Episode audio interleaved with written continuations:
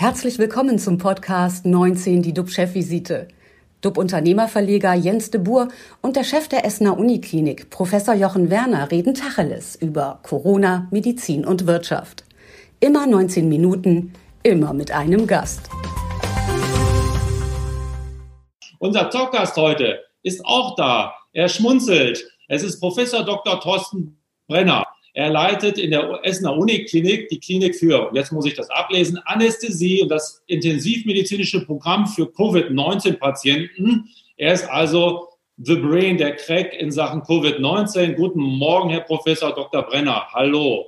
Einen wunderschönen guten Morgen auch von meiner Seite aus, von der schönsten Stadt im Ruhrgebiet nach Hamburg. Weil hier ist es auch wirklich schön. Sie können es mir gerne glauben.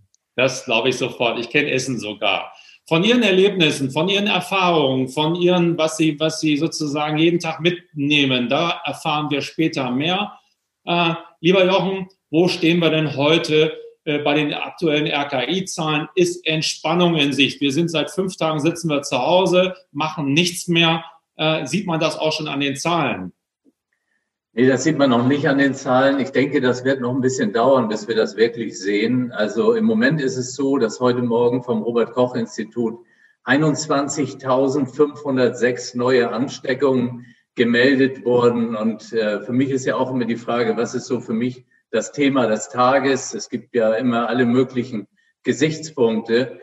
Und äh, heute habe ich gedacht, das ist schon ein besonderer Tag, auch wenn wir heute mit diesem Format beginnen es ist die höchste Zahl, die bis jetzt angegeben wurde für Neuinfizierte. Aber was sagt einem eigentlich so eine Zahl? Für viele ist das ja sowas äh, ja un, unkalkulierbares in der Ferne. Und ähm, ich habe so oft schon gehört, dass gesagt wird, ja, ich kenne keinen, der Corona hat. Und äh, bei mir ist es inzwischen so, ich kenne eine ganze Reihe, auch aus dem privaten Umfeld. Und deswegen glaube ich, man soll das schon ernst nehmen. Das ist für viele gar nicht einfach nachvollziehbar, weil sie ja auch hören und auch zu Recht viele, die Corona haben, also die sich mit diesem SARS-CoV-2-Virus infiziert haben, bei denen ist es so, die merken gar nichts oder sie haben leichte Symptome. Aber wenn man in einer so großen Klinik arbeitet, wie Herr Brenner und ich das tun, dann ist es natürlich so, dass man auch die andere Seite der Medaille kennt und eben leider auch wirklich Schicksalsschläge erlebt, Trauer, ganz besondere Konstellationen. Und was wir mit diesem Videocast bewirken wollen, das ist nicht irgendeine Angstmacherei, sondern wir wollen gerne darstellen, wie ist es in einem Krankenhaus, wie ist die andere Seite der Medaille und aber auch immer wieder den Bogen schließen zur Wirtschaft, weil ja für beides gute Gründe da sind, dass man auf keinen Fall nur eins dieser beiden großen Felder äh, ja, alleine genommen betrachtet. Mhm. Wie viele Patienten habt ihr derzeit in der Klinik und wie viele werden davon beatmet? Also wir haben momentan äh, 110 Patienten bei uns in der Klinik und äh, intensivmedizinisch versorgt. So differenziere ich das immer gerne. Da kann auch Professor Brenner nachher noch was zu sagen. Ähm, das äh, sind 30 also das wechselt immer ein bisschen, aber der, die Entstehung ist schon wichtig. Wir hatten im Frühjahr 65 Patienten in der Spitze. Dann kam der Sommer, das war entspannt. Wir waren nie Covid-frei. Und äh, da hatten wir aber ähm, bis zu vier Patienten. Das war der niedrigste Wert. Dann kam August und es stieg langsam wieder an. Das war auch die Diskussion, als dann immer über Reiserückkehrer gesprochen wurde und dann von Ende August bis Anfang Oktober um die 20 Patienten. Und dann ging es doch dramatisch hoch, muss man schon so sagen. Ich will es nicht dramatisieren, aber relevant hoch von äh, durchschnittlich 20 auf heute jetzt schon den, ich weiß nicht, vierten, fünften Tag in Folge über 100 Patienten. Mhm. Glaubst du, dass die Zahl jetzt noch massiv weiter einsteigen wird? Also wir haben jetzt seit ein paar Tagen diese stabile Phase. Es ist ganz schwierig, äh, zu beurteilen, wann es wie ansteigt. Wir sind alle so ein bisschen in Hab-Acht-Stellung. Ähm, wir müssen mal sehen, wir haben gute Kooperation mit den anderen Krankenhäusern, sodass auch dort mehr aufgenommen wird. Aber wir gehen alle davon aus, dass es ansteigt. Mhm. Wie, wie ähm, gibt es eine, eine Überlastung? Glaubst du, es könnte sowas geben? In Belgien gab es erste Meldungen, dass man Angst hat, dass es ja dieses berühmte Wort Triage, äh, dass es geben könnte. Das heißt, dass man in den Kliniken nicht mehr alle behandeln kann. Die, die, wo die, wo die Aussichten schwierig sind, muss man dann ihrem Schicksal überlassen. Droht uns auch sowas oder sind wir davon weit entfernt? Also ich würde mal sagen, wir sind ja noch stabil und man soll das eben nicht dramatisieren, aber ausschließen kann man gar nichts. Und äh, Verständnis auch für das Vorgehen in anderen Ländern kann man gut bekommen, wenn man selbst mal so einen raschen Anstieg, auch jetzt bei uns, ja, von 20 auf über 100 in wenigen Tagen, das war schon für uns alle sehr beeindruckend. Und wenn sich das so weiterentwickelt, ja, dann ist es eine andere Welt. Und ich, ich fürchte, dass wir dann auch an unsere Grenzen kommen könnten. Wir müssen immer bedenken, im Krankenhaus, so wie bei uns, mit 1800 äh, Betten, da versorgen wir gerade über 100 äh, Patienten mit Covid, aber 1600 irgendwas mit anderen Erkrankungen. Und um die wird kaum gesprochen. Nur die müssen wir ja auch besonders gut behandeln. Und da ist das Thema, wann entgleitet das System? Und wie reagieren dann die anderen, die jetzt gerade eine schlimme Krankheit haben? Bleiben die aus Furcht zu Hause? Kommen sie trotzdem in die Klinik? Äh, was siehst du da? Was seht ihr dort? Also bei manchen spürt man eine Zurückhaltung und deswegen kommunizieren wir schon relativ aktiv. Bitte, wenn Sie was haben, gehen Sie zum Arzt, gehen Sie ins Krankenhaus. Bei der ersten Welle im Frühjahr war das beobachtet worden, dass manche doch nicht gekommen sind. Und wir sagen immer, halten Sie Ihre Termine ein, gehen Sie zur Krebsvorsorge etc. Ähm, und ja, natürlich, wenn Operationen verschoben werden, dann ist es für jeden Einzelnen immer ein großes Problem, weil der hat seine ganze Infrastruktur danach ausgerichtet, vielleicht eine Vertretung besorgt und, und, und. Das ist alles sehr, sehr emotional. Wie wahrscheinlich ist es denn für dich, äh, Stichwort Emotionalität, dass wir normale Weihnachten feiern werden?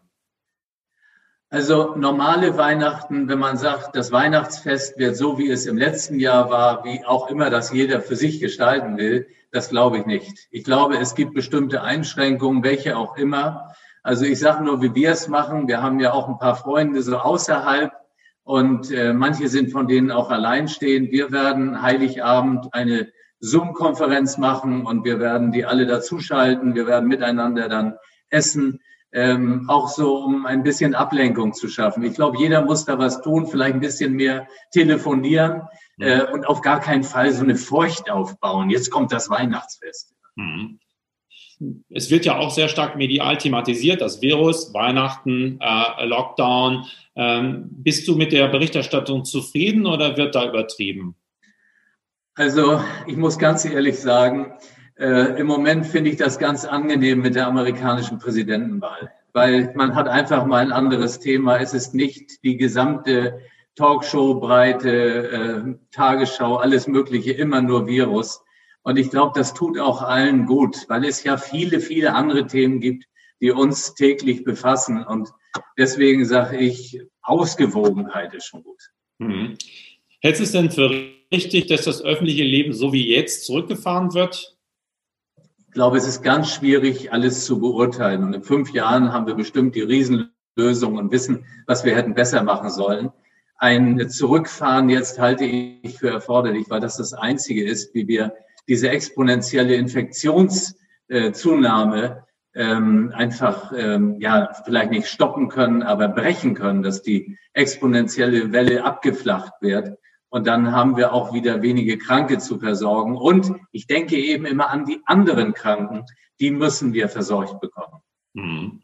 Na, wir merken es ja auch sozusagen, es geht nicht nur um die Kranken, es geht ja auch ein Stück weit in die Wirtschaft rein, was ja auch zum Teil sehr weh tut. Ne? Absolut. Und das ist ja so ein Riesenthema, ja, das natürlich auch viele mit großer Sorge erfüllt. Und da frage ich dich jetzt, Jens, äh, ja, die angedachte ja, Pleitewelle, wie sieht es aus? Wie, wie schätzt du das ein? Ja, schwierig, schwierig zu sehen. Also zurzeit sieht man, dass vor allen Dingen äh, Branchen wie Gastronomie, wie Touristik, wie Reise und so weiter, dass die sehr, sehr, sehr leiden. Und äh, da ist eben die Frage, kommt es wieder zurück? Ich habe kürzlich mit einem Manager von der Lufthansa gesprochen und der sagte, wir wissen es nicht. Wir wissen nicht, ob es wieder Businessflieger gibt in dem Maße, worauf müssen wir uns einstellen. Äh, werden Leute noch zu Messen fliegen? Werden wir das weitermachen, so wie mit Zoom jetzt gerade? Äh, was wir feststellen, ist, dass wir einen Riesensatz machen in die Zukunft. Das heißt, es gab schon jetzt Entwicklung, dass Leute müde waren, zur Messe zu reisen, müde waren, noch mehr zu fliegen. Und äh, wenn man jetzt sagt, wir sind jetzt im Jahr 2025 gedanklich, also wir haben in wenigen Monaten einen Riesensatz nach vorne gemacht und diesen Satz sozusagen auch was Veränderungen in Branchen anbelangt. Und das kann natürlich dazu führen, dass einige Branchen komplett verschwinden, dass sie äh, Messebauer möchte ich jetzt gerade nicht sein.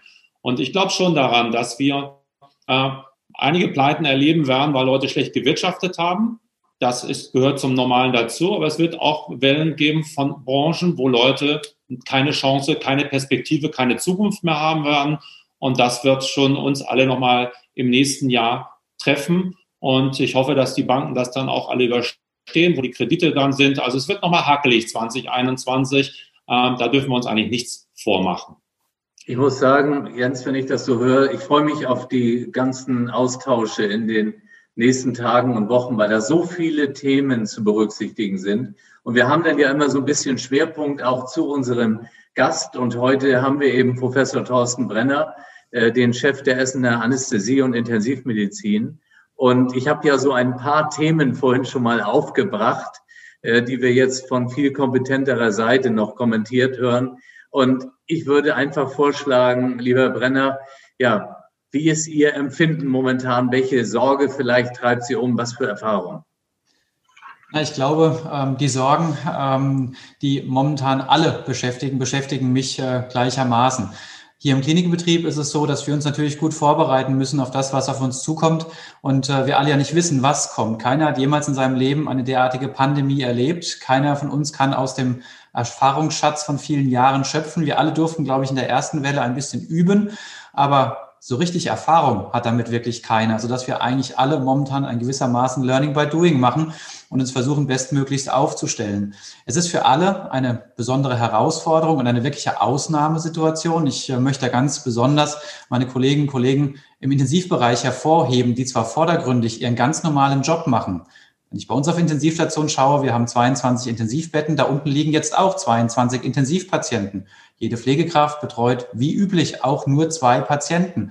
Aber wenn man sich anschaut, wie krank diese Patienten sind, wir haben bis zu acht Patienten gegenwärtig an einem extrakorporalen Lungenersatz, wie aufwendig die Versorgung der Patienten ist aufgrund der entsprechenden Hygienemaßnahmen, die einzuhalten sind.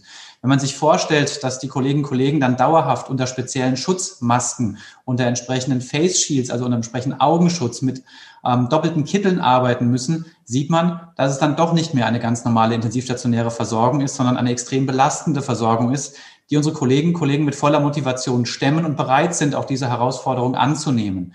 Aber wir alle wissen, wie fragil das Personalsystem ist. Und wir wissen alle, dass wir auch in den Jahren vorher nicht aus dem Vollen schöpfen konnten, was die Intensivpflegekapazität angeht. Und auf diese Ressource müssen wir momentan sehr, sehr gut aufpassen. Wir müssen ganz, ganz arg schauen, dass wir es schaffen, Personal nachzuqualifizieren, wenn es zu Erkrankungsfällen, wenn es zu Ausfällen, wenn es zu Quarantänen in diesem Bereich kommt, dass wir dann unsere Intensivpatienten auch noch gut versorgen können. Lieber, ähm, lieber Herr Brenner, ich habe eine kurze Frage, weil ich glaube, das ist wirklich wichtig. Die Menschen hören ja jetzt die ganze Zeit immer Intensivbetten, steht genug Intensivkapazität zur Verfügung. Sagen Sie doch mal, wo ist die Grenze jetzt zwischen noch Normalbett, dann Intensivbett und was sind da für Unterschiede in diesen Intensivpatienten, auch um den Menschen draußen zu erklären, wie die das einschätzen sollen? Mhm.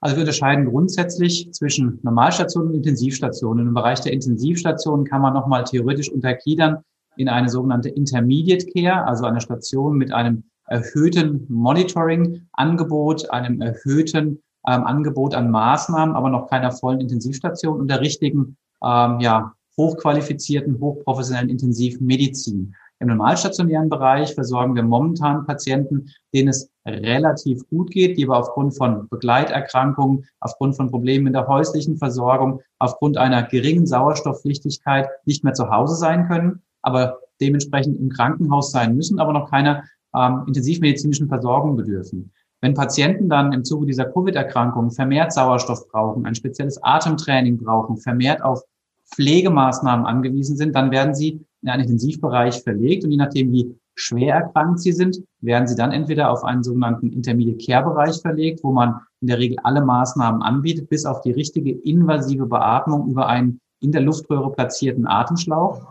Oder wenn sie, wie bei einigen Patienten es vorkommt, richtiggehend beatmungspflichtig werden, eine schwere Lungenschädigung erleiden, dann wird man sie auf eine richtige Intensivstation verlegen, wo man dann die vollumfängliche Intensivmedizin mit all den Maßnahmen, die dazugehören, anbieten kann. Und wichtig ist, dass das Konzept nur insgesamt funktioniert. Wir brauchen in allen drei Bereichen entsprechende Kapazitäten, sowohl räumlich, sowohl von der Infrastruktur, was die Geräteausstattung angeht, aber auch was das Personal anbetrifft. Es hilft nichts, wenn wir nur Intensivbetten haben, aber nachgeschaltet keine IMC oder normalstationären Kapazitäten. Und dementsprechend ist es auch essentiell, dass man alle Bereiche bedenkt, wenn man jetzt in seine Konzepterstellung für die Covid-Versorgung logischerweise geht. Und dementsprechend haben wir auch hier in Essen ein Konzept für die Normalstation, ein Konzept für die Intensivstation, getrennt voneinander. Aber es funktioniert nur Hand in Hand, wenn man alle Bereiche mit einbezieht. Können Sie uns auch sagen, Herr Professor Brenner, wie aggressiv und wie ja, schlimm das Virus wirklich ist? Es kursiert auf der einen Seite das, ich weiß nicht, Gerücht, es wird gesagt, es ist einfach nur eine schlimme Grippe. Und auf der anderen Seite wird gesagt, es gibt Spätfolgen. Man, man, äh, wenn man es gehabt hat, äh, wird man noch erhebliche Monate, vielleicht Jahre hinaus große Probleme haben. Wo stehen wir da? Und darüber hinaus schwächt sich das Virus schon ab. Gibt es eine Entwicklung in dem Virus? Diese Frage kann ich, wie gesagt, relativ gut beantworten und ich kann nur sagen, ich bin über die Unterschätzung dieser Erkrankung schier schockiert und ich äh, muss gestehen, ich kann es nicht nachvollziehen, wenn Leute diese Erkrankung verharmlosen. Ich kann aus dem eigenen Erfahrungsschatz aus den letzten acht Monaten berichten, dass ich junge, gesunde Menschen an dieser Erkrankung auf meiner Intensivstation verloren habe und eigentlich, ja, zusehen musste und ihnen nicht helfen konnte. Und das macht mich in Anführungszeichen extrem ärgerlich, wenn es immer noch Menschen auf der Straße gibt, die die Erkrankung an sich bezweifeln oder die Gefährlichkeit dieser Erkrankung in Frage stellen. Das macht mich äh, wütend, zornig und ich kann es überhaupt nicht nachvollziehen. Die äh, Übersterblichkeit dieser Erkrankung ist nicht nur aus meinem Gefühl heraus, sondern auch durch gute wissenschaftliche Untersuchungen derweilen eindeutig belegt. Diese Erkrankung ist keine banale Grippe, kein banaler grippaler Infekt oder keine Influenza-Infektion, die klassische Virusgrippe, sondern sie ist definitiv gefährlicher. Und das müssen wir uns vor Augen führen und das müssen wir immer berücksichtigen. Es können alle Menschen erkranken. Klar ist, dass natürlich ältere und vorerkranktere Patienten eher das Risiko haben, an dieser Erkrankung zu versterben. Aber es sterben auch junge und gesunde Menschen, die eigentlich noch ein langes Leben normalerweise vor sich hätten. Und das finde ich immer wieder schockierend, wenn Leute das in Frage stellen oder gar bezweifeln. Ähm, ich kann es zwar nicht, aber solche Menschen würde ich am liebsten mal auf meine Intensivstation einladen und ihnen die Fälle vor Augen führen und die Schicksale, die dahinter stehen und die Familien, die mit den Patienten leiden. Und da möchte ich, wie gesagt, ganz bewusst dafür sensibilisieren, dass wir es hier nicht mit einem banalen grippalen Infekt zu tun haben. Inwiefern sich das Virus verändert, kann ich nicht wirklich gut einschätzen. Ähm, was wir sehen ist, dass wir zunehmend jüngere Patienten haben, die jetzt auch stationär behandelt werden. Das würde ich aber von meinem Gefühl eher äh, damit einhergehen sehen, dass jüngere Menschen eher das risikoreichere Leben favorisieren, auf die Schutzmaßnahmen weniger Acht geben und dementsprechend auch ein höheres Risiko haben, sich zu infizieren. Unsere älteren Menschen, glaube ich, haben noch genug Respekt vor der Erkrankung, dass sie die Schutzmaßnahmen entsprechend berücksichtigen, vorsichtig sind und jetzt einfach weniger häufig infizieren. Deswegen gibt es momentan eine Verschiebung zugunsten eines jüngeren Kollektivs.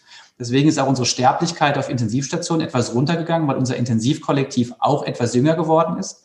Aber grundsätzlich schätze ich das Virus nach wie vor noch genauso gefährlich ein, wie es initial war, weil auch heute sterben noch Patienten, die, wie gesagt, eigentlich noch ein langes Leben vor sich gehabt hätten. Und wie gesagt, wir sehen regelhaft trauernde Familien, die einen Tod in Anführungszeichen eines äh, Familienangehörigen zu beklagen haben, der nicht notwendig gewesen wäre. Das ist nochmal eine gute Warnung, die nehmen wir mit. Ähm, die 19 Minuten unserer Premiere sind leider schon äh, vorbei. Ich könnte Ihnen noch minutenlang zuhören, und, äh, aber die Botschaft, glaube ich, ist angekommen. Vielen, vielen, vielen herzlichen Dank für, die, äh, für, ja, für Ihre Ausführungen, Herr Professor Dr. Äh, Brenner. Ähm, ich hat, mir hat ja Spaß gemacht, wenn man das so sagen kann in so einer Situation, aber wir wollen ja informieren, wir wollen einfach weitergehen. Ich hoffe, auch Ihnen allen hat es ähm, gefallen, was wir gemacht haben. Wenn es Ihnen gefallen hat, sagen Sie es bitte weiter. Klingeln Sie jetzt beim Nachbarn, klingeln Sie äh, beim Arbeitskollegen und sagen, Mensch, einschalten. Äh, das war hervorragend. Wenn es Ihnen nicht gefallen hat, rufen Sie den Jochen an. der ist in der Klinik hin und wieder Kummer gewohnt. Nein, das ist ein Scherz. Geben Sie es weiter. und stellen Sie auch Fragen. Äh, ich hoffe, wir wollen uns auch weiterentwickeln. Wir brauchen Ihr Feedback. Und Sie können sich das alles nochmal anschauen. Es gibt zwei Mediatheken gleich, äh, und zwar bei watz.de und bei dub-magazin.de. Da können Sie sich das am Wochenende, das, was wir gerade besprochen haben, 10, 20, 30, 50 Mal anschauen, manchmal auch als Einschlafhilfe vielleicht, äh, wird aber nicht von der Krankenkasse ersetzt. Äh, Sie finden auch dann bei uns einen Link, dann am Montag wieder dabei zu sein. Und Montag, ja, da wird es einen Hammer geben, hätte ich was gesagt. Äh, danke, Jochen, dass du uns da geholfen hast, dann unseren Talkgast zu organisieren. Es wird dann Friedrich, Dr. Friedrich von Bohlen und Halbach. Toller Name, ganz bekannte deutsche Familie. Und er sitzt aber auch im Aufsichtsrat von CureVac. Das ist die Firma, die weltweit für Schlagzeilen sorgt, weil sie sich um Impfung, um, um äh, ja, Impfmedizin äh, kümmert und da ganz, ganz weit vorne ist. Und das ist unsere große, große Hoffnung, dass die endlich bald den Durchbruch bekommen, damit wir wieder unser altes Leben endlich zurückbekommen, damit wir uns treffen können, damit wir am Freitagabend ein Bier trinken gehen können mit vielen Menschen. Und äh, das wollen wir doch alle. Wir wollen unser altes Leben irgendwann zurückhaben. Dafür brauchen wir unseren Talkgast am Montag und wir brauchen auch Sie. Und äh, ja, ich sag mal, vielen, vielen herzlichen Dank nach Essen an meine beiden Diskussionspartnern. Und äh, es hat mir Spaß gemacht. Äh, klicken Sie alle wieder rein. Genießen Sie das Wochenende, soweit es geht, äh, in dem Rahmen und nehmen Sie die Botschaften, nehmen Sie das ernst. Ich freue mich, äh, Sie alle am Montag um 10 Uhr wiederzusehen. Vielen Dank aus Hamburg. Tschüss. Tschüss. Dankeschön. Tschüss. Schöne Grüße nach Ciao. Hamburg. Danke. Das war 19 die DUB-Chefvisite als Podcast. Die Videos dazu gibt es auf watz.de und auf dub-magazin.de.